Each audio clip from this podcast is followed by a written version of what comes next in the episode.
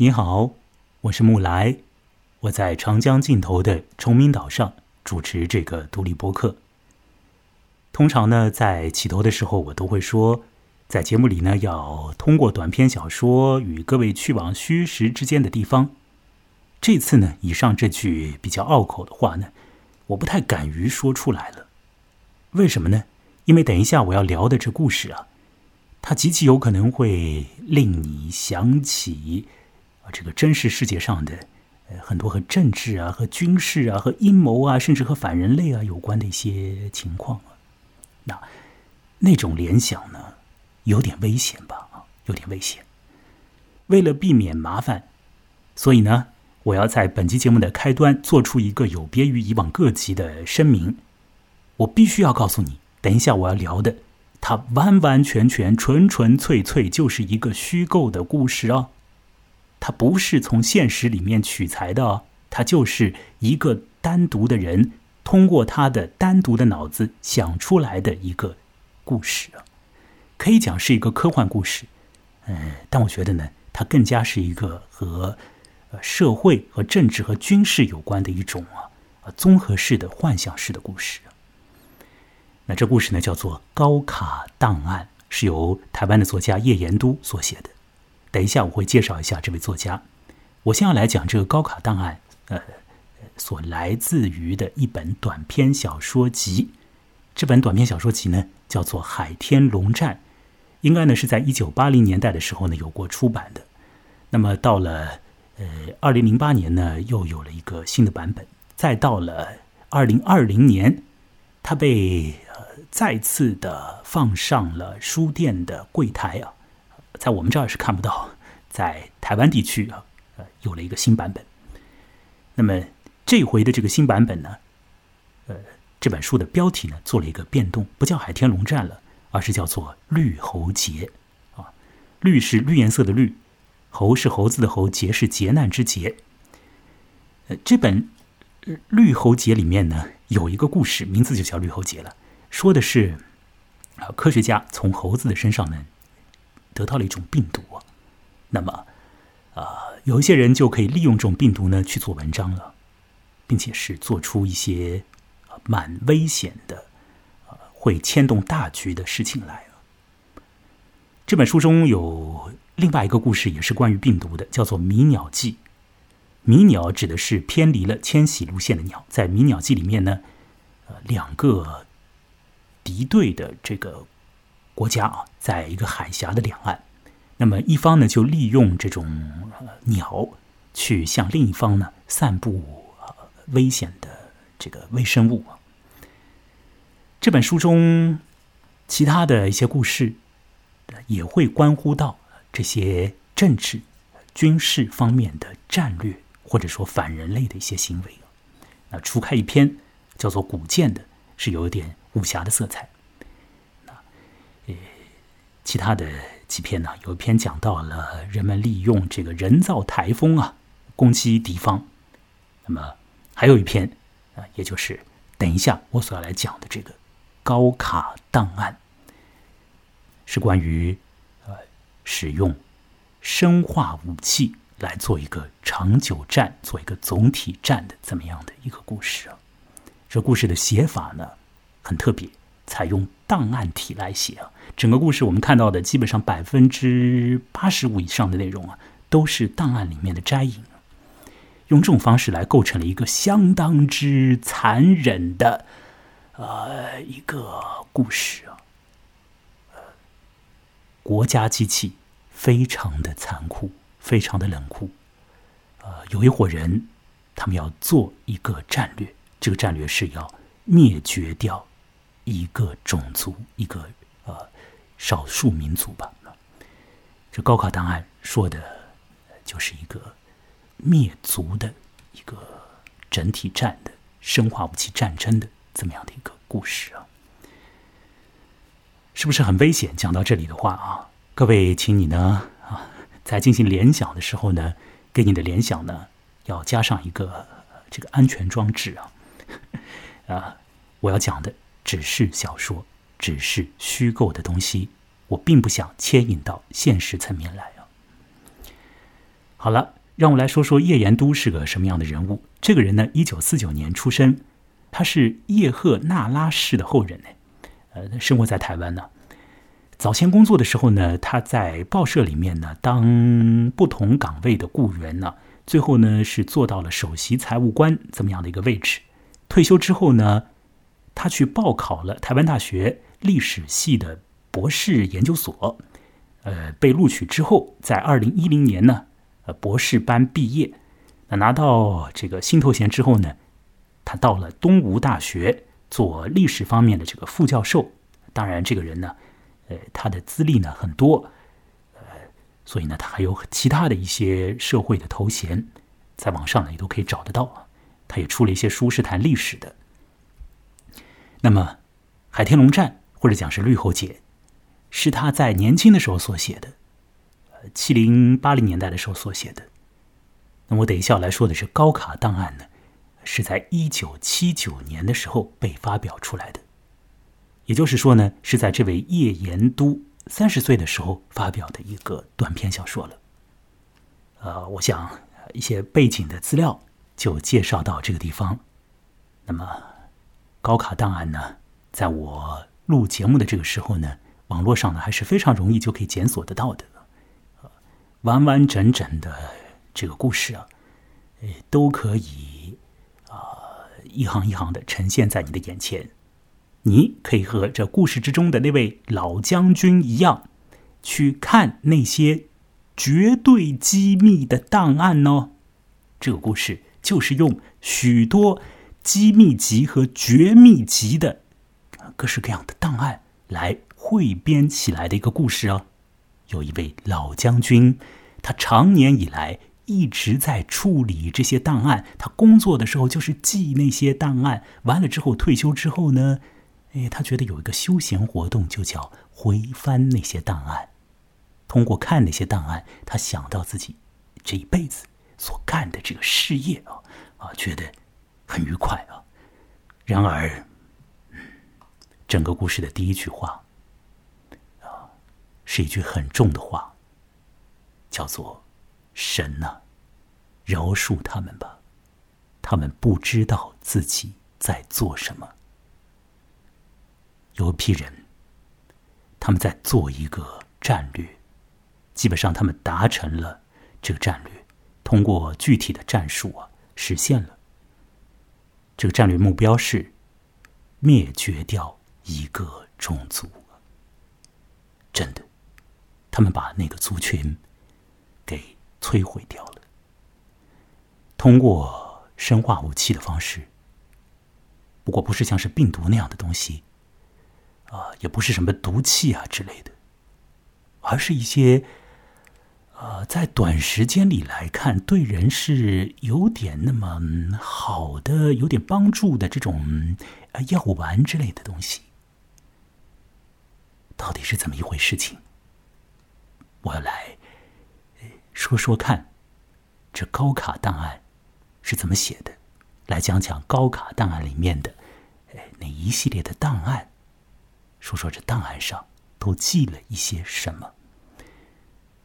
那么接下来，就让我们进入到这个有一点危险的故事哦。发表在一九七九年的故事，叶延都的高卡档案。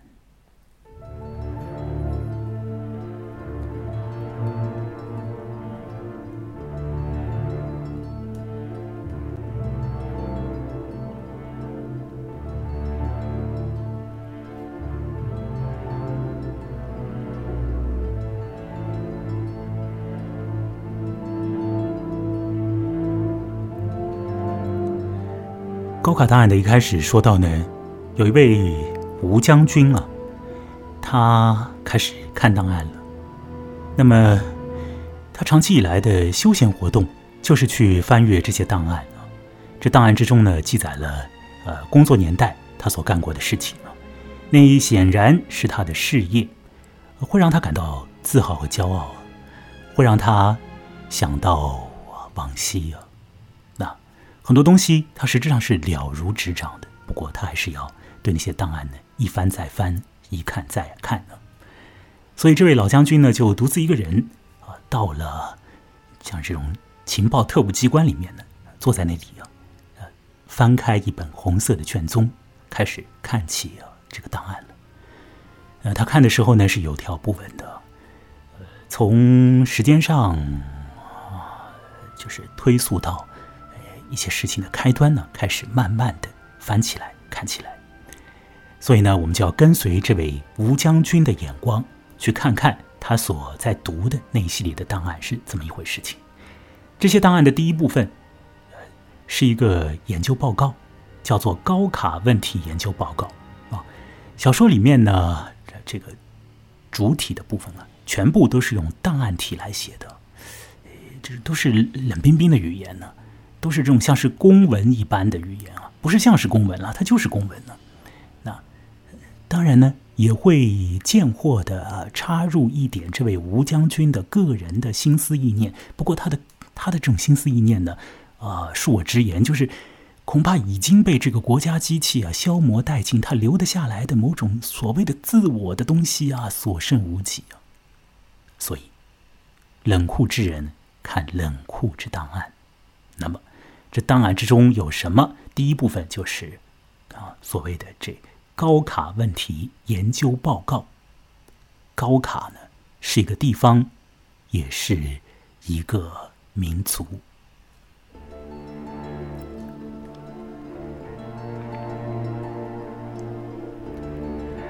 这份高卡问题研究报告呢，撰写于一九四六年的夏季啊。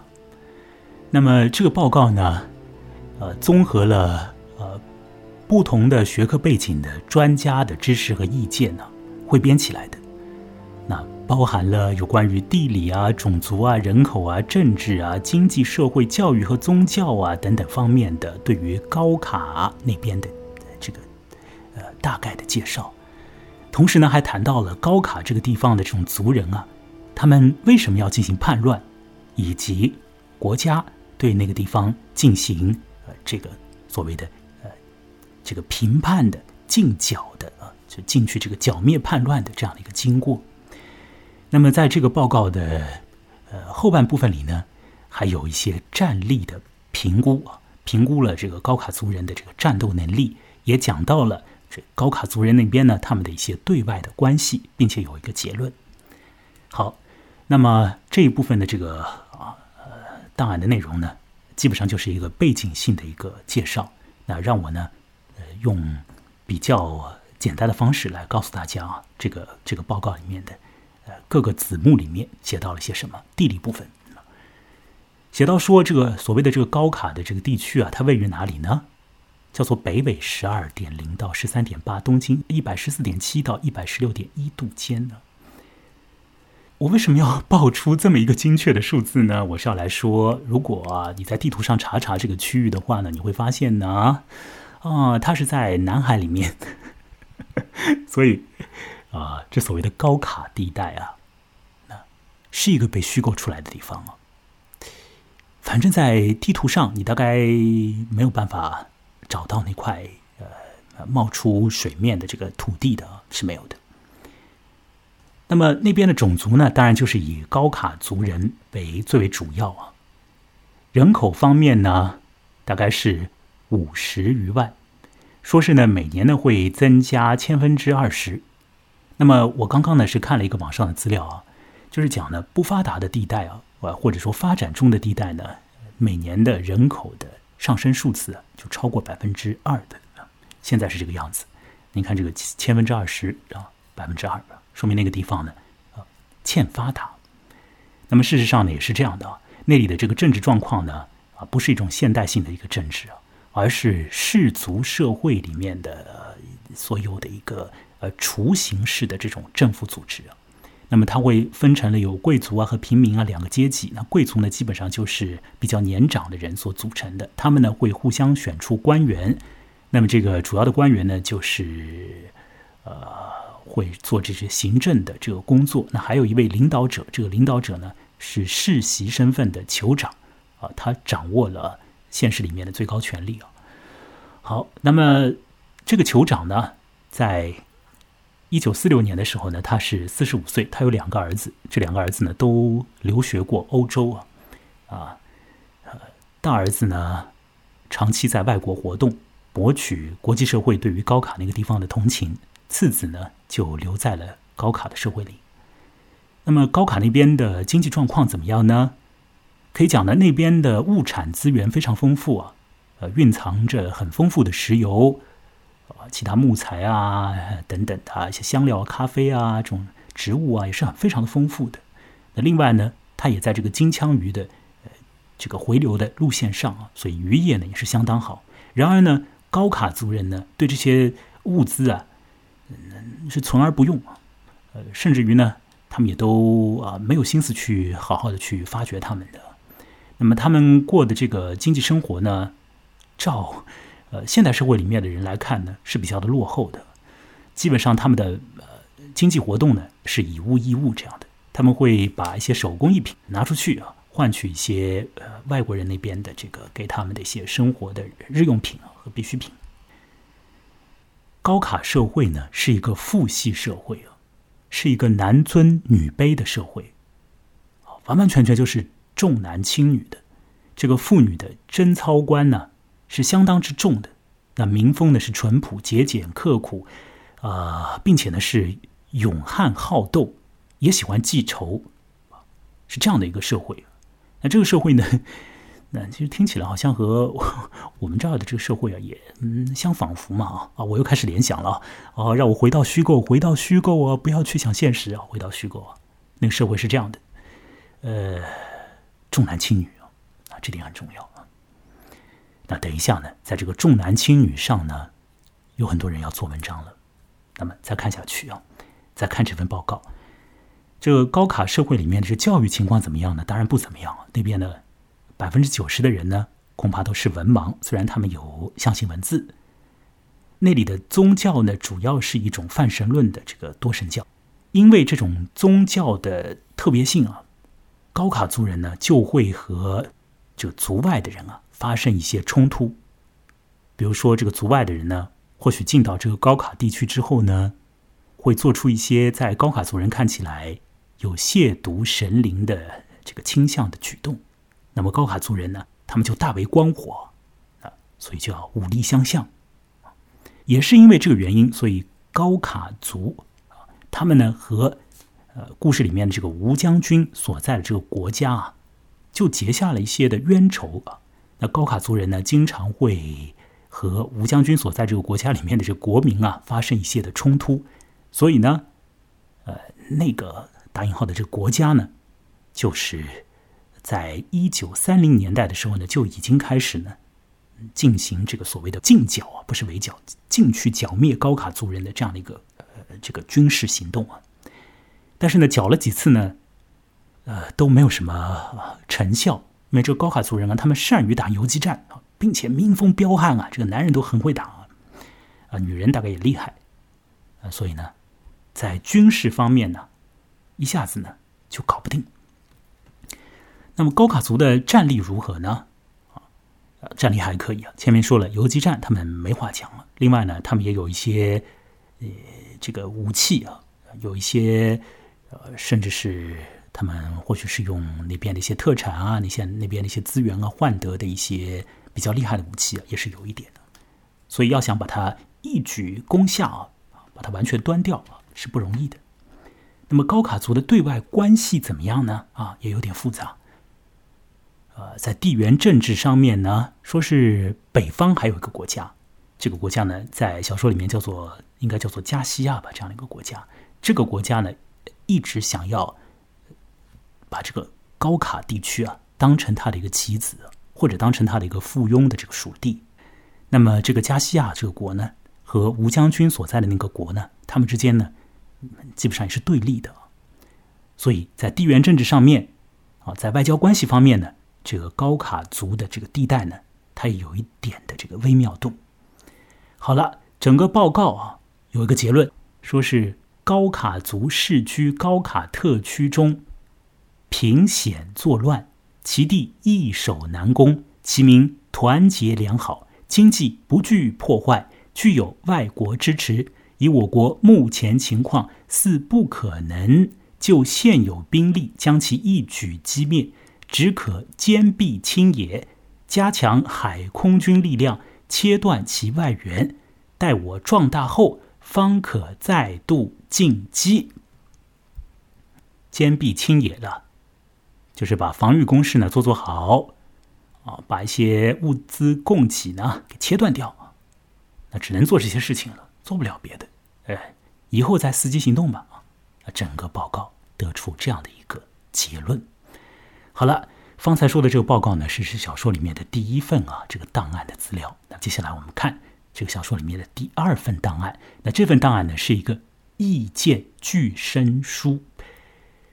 这是一个绝对机密的档案啊！一九四六年十月份的时候的一个档案啊。前面那个档案是夏天的，现在到秋天了。这份档案呢，啊，它的接收方是国防部啊。国防部呢，在接收到这份档案之后呢，再把它转交给最高决策会议。呈送这个报告的是是参谋本部啊。参谋本部呢，他把这个报告、这个意见呢，交给国防部，国防部呢，再把这个意见交给最高决策机构啊。在这个政治作业上面是这个样子啊。来看一看啊，这份意见具身书里面写到了什么？他写到了非常危险的东西了。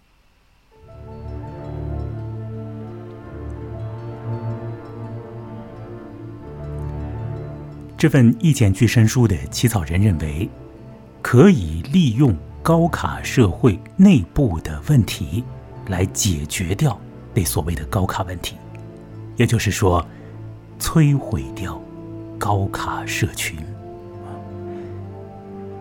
高卡族人是一个严重重男轻女的族群，可以从这点上来下手做文章。报告的起草人，得到了一个情报，说是有两位留洋的学生物的博士，他们在海外呢，研发出来了一种药剂。这种药剂呢，造价低廉，呃，是让女人服用的。服药的女子的子宫会在一定时期里呢，产生某种生物性的变化。诶，那些子宫呢，将拒绝一类精子，而只接受另一类。如果这个精子啊啊会让受精卵发育成女孩，那这个子宫啊就拒绝接受它。所以吃了那种药丸的女人，就有百分之九十的几率呢，啊，生下来的孩子是男孩。那这个药丸呢，对于高卡族人来说。啊将会是一个他们喜欢的东西吧。而研议这个意见具身书的人员认为啊，这就是一个啊绝对有文章可做的地方了。建议国防部啊啊去大量的生产这种药丸，再把这种药丸呢啊投放到高卡族的社群里。那国防部同意。于是国防部呢就把这个报告呢再转交给最高决策机关，希望这国家的当权人呢拍板定案，去启动这个计划，生产这个可怕的、有问题的这个药丸，把他们呢输送到高卡社群里面，使得高卡社群的人口结构发生异动，从而在呃若干年以后。在，也许是一代人之后啊，甚至是两代人之后，把这个高卡族群的内部啊完全搞乱，从而呢，再在一个时机下手，发动一场战争，摧毁掉这个社群。最高决策机关拍板定案，啊，这个计划可行可做，于是，一种以啊药丸。以这种生化武器来作为切入点，以社会里面的一种风俗啊，来作为敲门砖的这么一个可怕的反人类的计划，就被立项了，就要开始推进了。那么整个计划具体的执行过程也被写成了清晰无疑的这个档案，会呈现在小说里面的。至少档案的呃关键部分会在小说里面呢展示出来。那个吴将军啊，很喜欢去看那些部分。要说刚刚的那份意见具身书啊，是一个参谋本部里面的这个中校写的。那那位中校呢，就姓吴，日后呢，他升职了，变成了将军，不是别人，正就是在多年以后气定神闲的，像做休闲活动一般的，慢慢翻看那高卡档案的那小说里面的吴将军本人了。吴将军。想到了用生化武器做总体战去灭族，啊，事实上他成功了，他一辈子干成了这个反人类的事情。他还气定神闲的，在退休以后，很骄傲的状态，翻看那些档案。吴将军要看的这个档案的第三部分啊，第三类的档案，就具体的来说。这个灭族的这个战略，怎样化为战术，一点一点去执行了。让我来说说，啊，吴将军和他的那所谓的同事们，以及整个的国家机器要怎么做，要怎么样对待那高卡族人。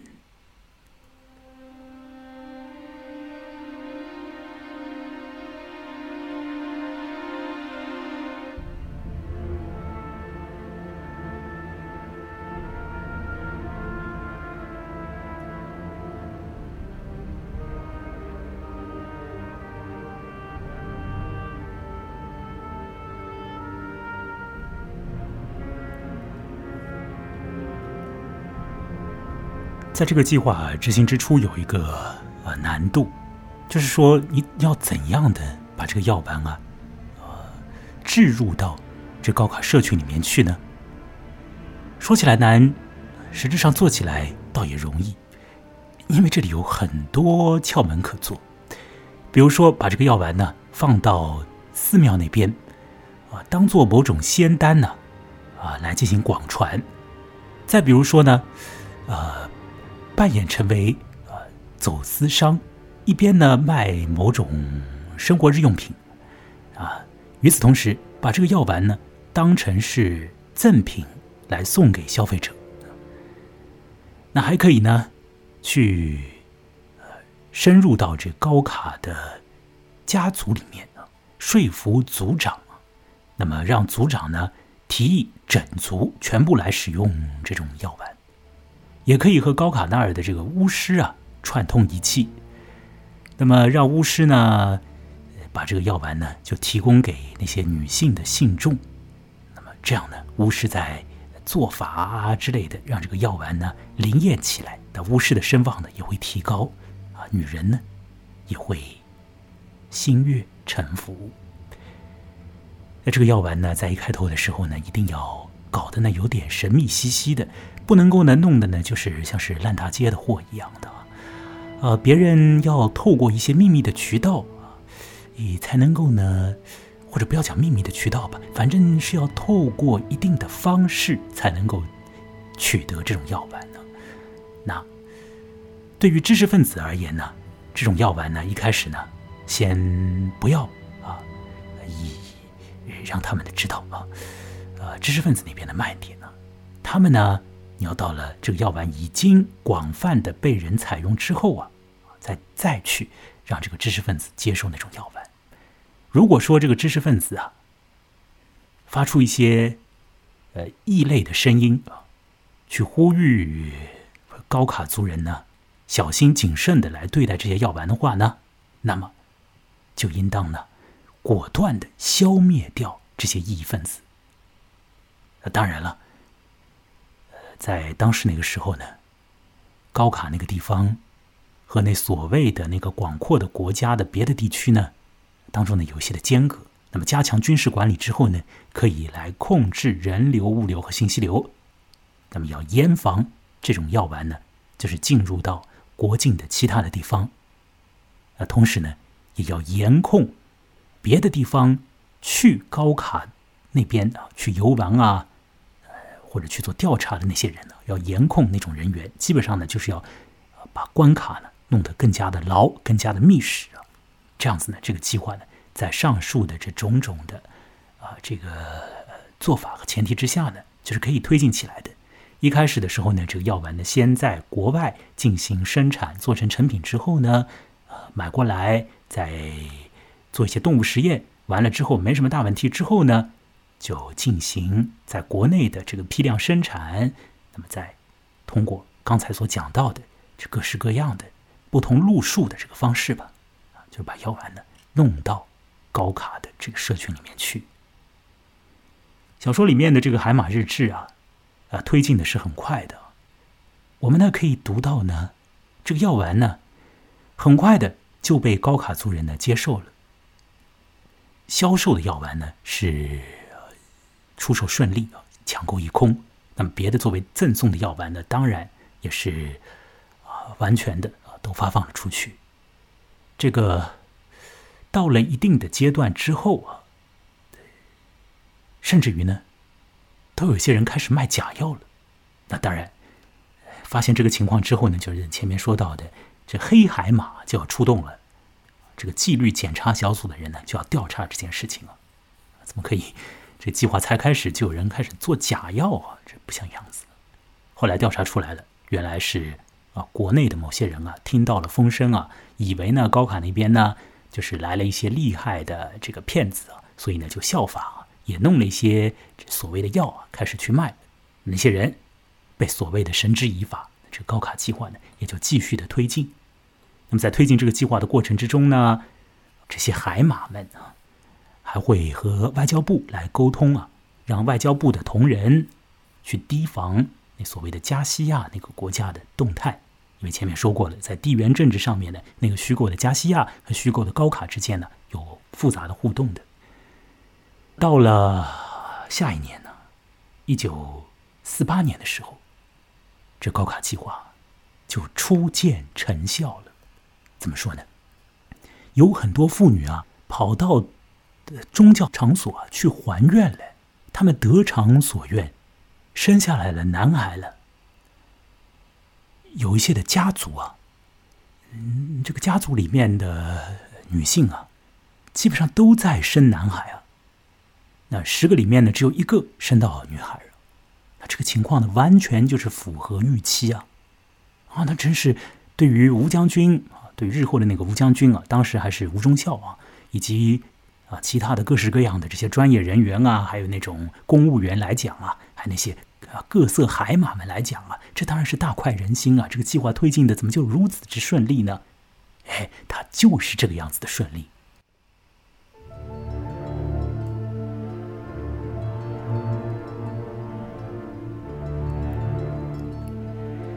海马计划里面有一个非常阴毒的基本设置，那就是不要让高卡族群里面的这个生育率变成百分之呃可能九十九都是男人，这样也不好，要留一层的这个女性的新生儿，这样的话呢才能够更妙的啊打引号的妙的，让这个族群内部的人员啊。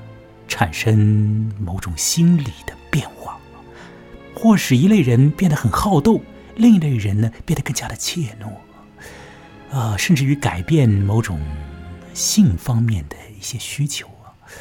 那这样子的话呢，渐渐的，整个族群内部的这个社会问题啊，就会越来越多，越来越难以收拾。这高考计划推进的相当之快，相当的顺利呀。基本上没有什么阻力。那么，时间也过得很快。到了一九六零年的时候呢，呃，这个技术专家呢，甚至于都想啊，一点点发药丸和服用药丸啊，这个招式啊，呃，效率上呢，嗯，有点问题啊。这个经济上呢，可能也有欠周到，不如就把这个药啊，就弄在那个水井里。啊，做一个什么过滤机啊，一点点的把这个药啊缓释进去。那这样子的话，不是，整个族群呢就都开始服药了嘛，这样岂不是挺好吗？啊，所以这个计划你看已经到了这个样子的丧心病狂的程度了。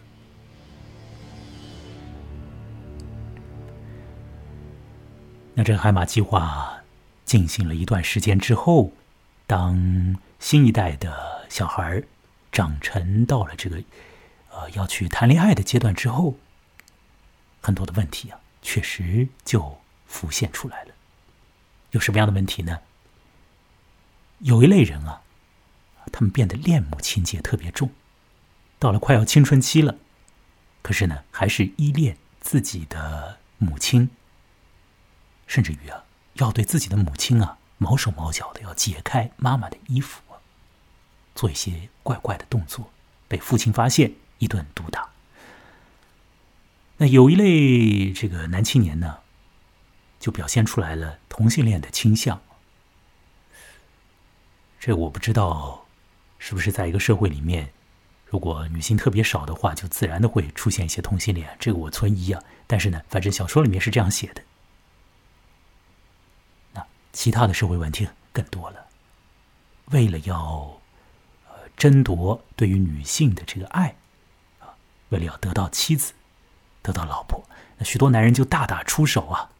那这样的话呢，搞得啊不同的这个族群、不同的家户之间的这个矛盾啊，就一点点的累积嘛，各种的仇恨呢，就不断的在产生嘛。那么，嗯。这个高卡地区的有一些的上了年纪的啊，已经这个姿色有所改变的这些女人呢，在这个变动的社会的结构之下，哦，继续的可以吃香了。可能已经人到中年了，但是还有很多小青年也会对他们呢想要上下其手。当然，老家伙们呢，自然就更加不会放过他们了。那么有权力的人啊，像贵族啊什么的，就要把这些女人啊，就控制在自己的身边，是吧？但这些女人呢，她们呢，心里面呢也有自己的盘算啊，那想要出去找找所谓的我们现如今讲的小鲜肉之类的，他整个社会啊就更加的混乱，更加的混乱，甚至于还出现了有什么这个少年去对于老太太进行性侵犯的这样的这个事态啊，都已经发生出来了。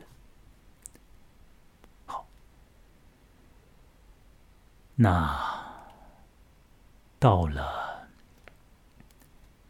各种的社会问题累积到了呃不可收拾的地步之后，那么这个海马们就决定呢，向国防部以及通过国防部呢，再向最高权力机关去发出一个终极信号。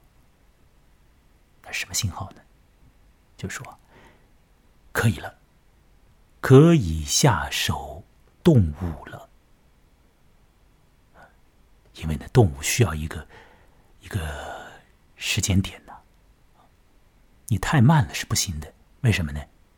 北方还有一个地缘政治上面的麻烦呢，就是那个所谓的加西亚那个国家，它也是一个强权啊。如果说他看到高卡那边的社区，高卡那边的社会出现了这种种的问题之后，他也要来下来做文章的，是不是？也要进入那个社会，也要把它据为己有的，要去动这个棋子的。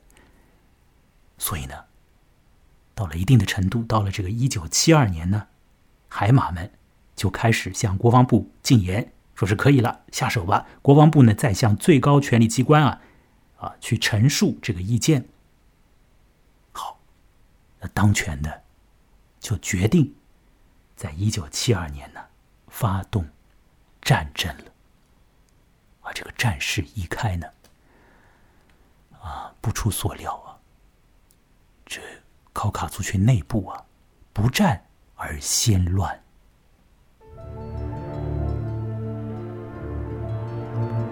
战争比预想的要容易得多。那高卡族人呢？已经很混乱了，呃，战斗力凝聚不起来了。那很快的，高卡这个地方就被拿下。高卡这个社会呢，也就瓦解掉了。高卡族人也就要被遣送到那所谓的国家的不同地方去，变成像是囚徒一般的人物啊，去从事一些呃，可能这国家里面的一般的民众啊不太愿意去从事的一些劳作。反正那个难缠的高卡问题，就通过海马计划。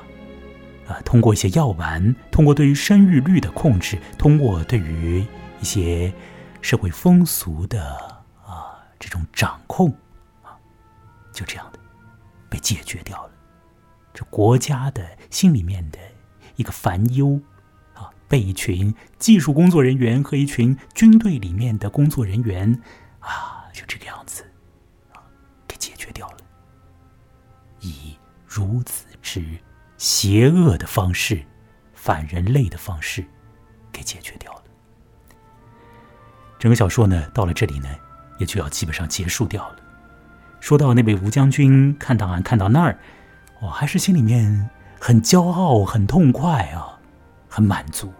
他觉得他的一辈子呢，基本上是挺好的，因为他的事业取得了成功。但是这个，呃，也许也有一点点的遗憾吧。这点遗憾，等一下。我再来说，这吴将军心中有点遗憾的，有点小遗憾。先说呢，这个高卡计划，呃，实现到了这个地步，战争也已经发动，那高卡呢也已经被攻下之后呢，这高卡计划呢，也就顺势的就结束掉了。因为这所谓的国家里面的军人进入到高卡地区以后，如果他们也接触到那边的水源，也接触到那些药丸的话，呃，后果也很麻烦，是吧？所以呢，在这个部队进入高卡地区的那个过程里面呢，海马们已经开始了收拾呃局面了，把残余的这个药丸呢都控制起来，把水源呢也弄弄干净。等到高卡问题被解决，海马小组也就被最高权力机关呢呃一声令下啊，你们就就地解散吧。那么这些做秘密工作的人也就该干嘛干嘛去啊。当然，前提是要对他们一辈子的所作所为要保密啊。这个吴将军，他的一辈子基本上他是满足的，觉得挺好的。当中有一个痛点，发生在海马计划推行的这个前三年里面吧。当时的时候呢，还很年轻的这位吴忠孝。有一个他的秘书，是一个学统计的，从国外回来的，挺好看的女孩子啊，年纪也很小的。那这个女孩子呢，就和那位吴军官呢发生了一些恋情。当时的时候，那个吴军官呢也三十多岁，他已经结婚了，有妻室的。那那个女秘书也不计较那些事情。就和那个吴军官呢，比较的，呃，有这个工作之外的那种亲密的关系吧。有一次呢，这个女孩子啊，找了一个像是，呃，一起去疗养啊，一起去，呃，做某些运动啊这样的一个机会呢，就跟这个吴将军说，这个计划到底是怎么回事啊？怎么可以这个样子的去杀人呢？这个小姑娘受不了了。吴将军告诉她的呢是：如果不这样杀人的话，那么通过正常的这个战争的方式来杀人，岂不是更加血流成河吗？啊，那用这种慢慢的啊，没有什么大的啊这种血光的方式来处理掉一个难缠的问题，不是很好吗？啊，而且这是我吴军官的一辈子的事业啊，这事业发端于我啊，当年是我写的意见巨神书啊，是吧？那我一辈子要做好这个事业啊！一个男人就要做事业的啊。至于我那边的那个老婆，我随时都可以和她离婚，随时都可以和你啊，和你这位秘书啊，我们组成一个新的家庭。但这个秘书啊，显然对于上面的这个吴将军的回答是不满意的。当时他还不是将军。那么，到了这悍马计划执行的第三年呢，这个女孩子。意外的死掉了，搞不清楚呢，他到底是因为什么样的原因，是呃某些身体里面的病态突然发作呢，还是自杀，还是怎样的？反正他就英年早逝，香消玉损了。之后，这位吴军官就再也没有去找这种年轻貌美的女孩子来做秘书啊，反而是特意的去挑选了一些啊绝对没有可能性啊和他啊发展什么关系的那种啊工作人员呢，一道共事了。那这是他的一个痛点。其他方面，这个吴军官呢，都觉得他一辈子很得意的，做这个国家机器里面的一份子啊。他非常的骄傲。这个海马计划终结之后啊，也有一些人发现了一些问题啊，像是一些报社里面的记者想要去调查这件事情。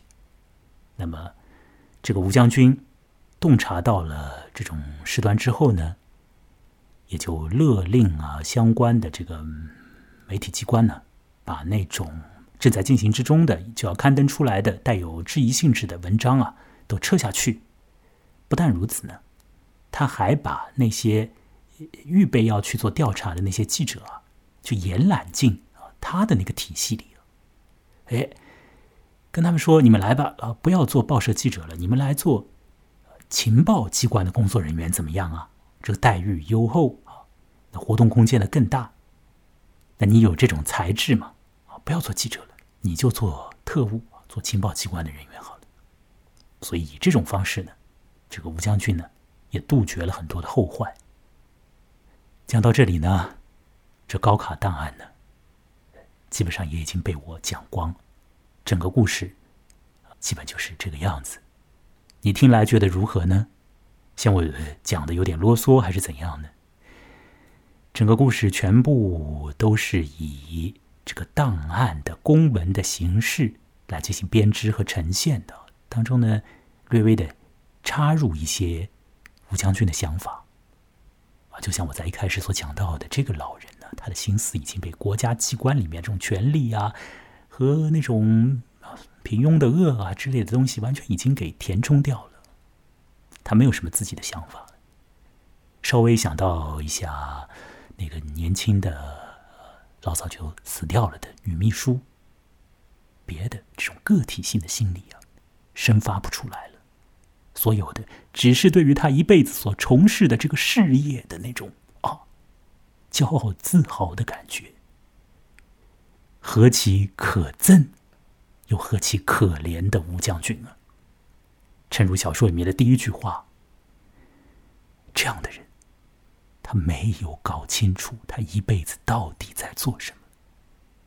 小说作者会祈请神。来宽恕他笔下的人物。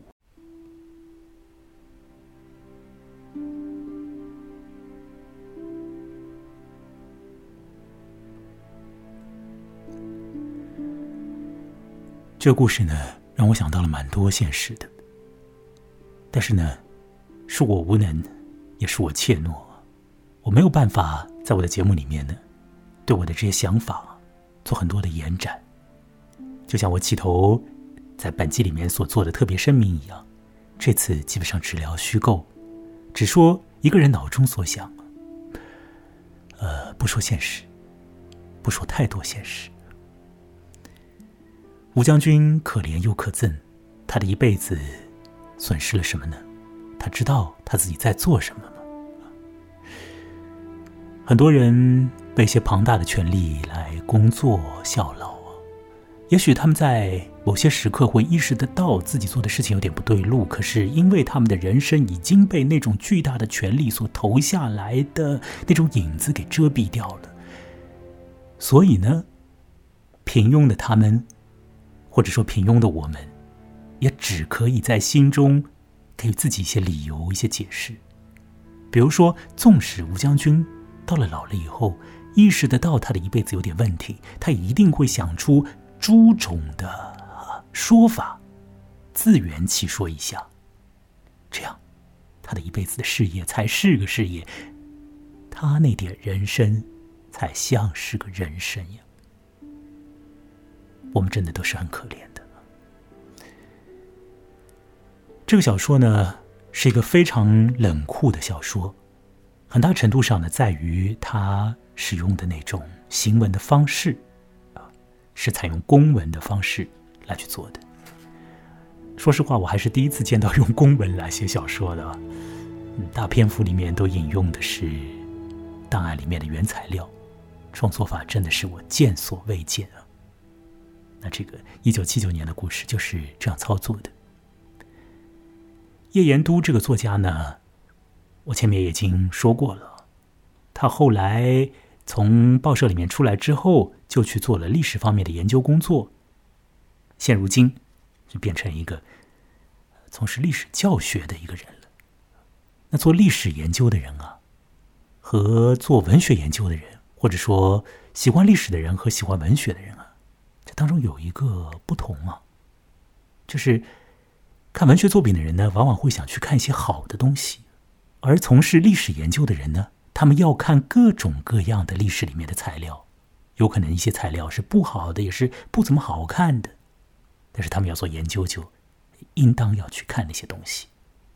那叶延都把那种很冷酷的，就是很没有味道的这种材料编织在一起，倒也是形成了一个呃。有点味道的故事，这故事在一九七九年的时候有一个意味哦，那到了现如今，那个意味呢，仍然在。很大的一方面，是因为现实的运作、历史里面的动态和某种我们所可以想到的那种不妙的状况，还真就很多时候会撞在一起，会拧在一块儿的。更多的地方没有办法继续展开，那本次节目呢，我就独自一个人聊到这里。我也还是很希望在节目里面呢，能够有一些伙伴一起来参与，共同来聊聊故事，聊聊一些虚构的事情，透过虚构也来说到现实啊。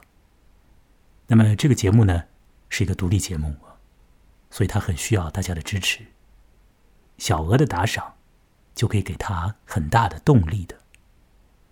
我指的是几块钱这样的打赏，这样的这个捐赠，对于每一集，如果说你有心啊，给予一个帮助的话，那么虽然说听的人现在呢是非常的有限的，但是我想呢，这个动力也就出现了。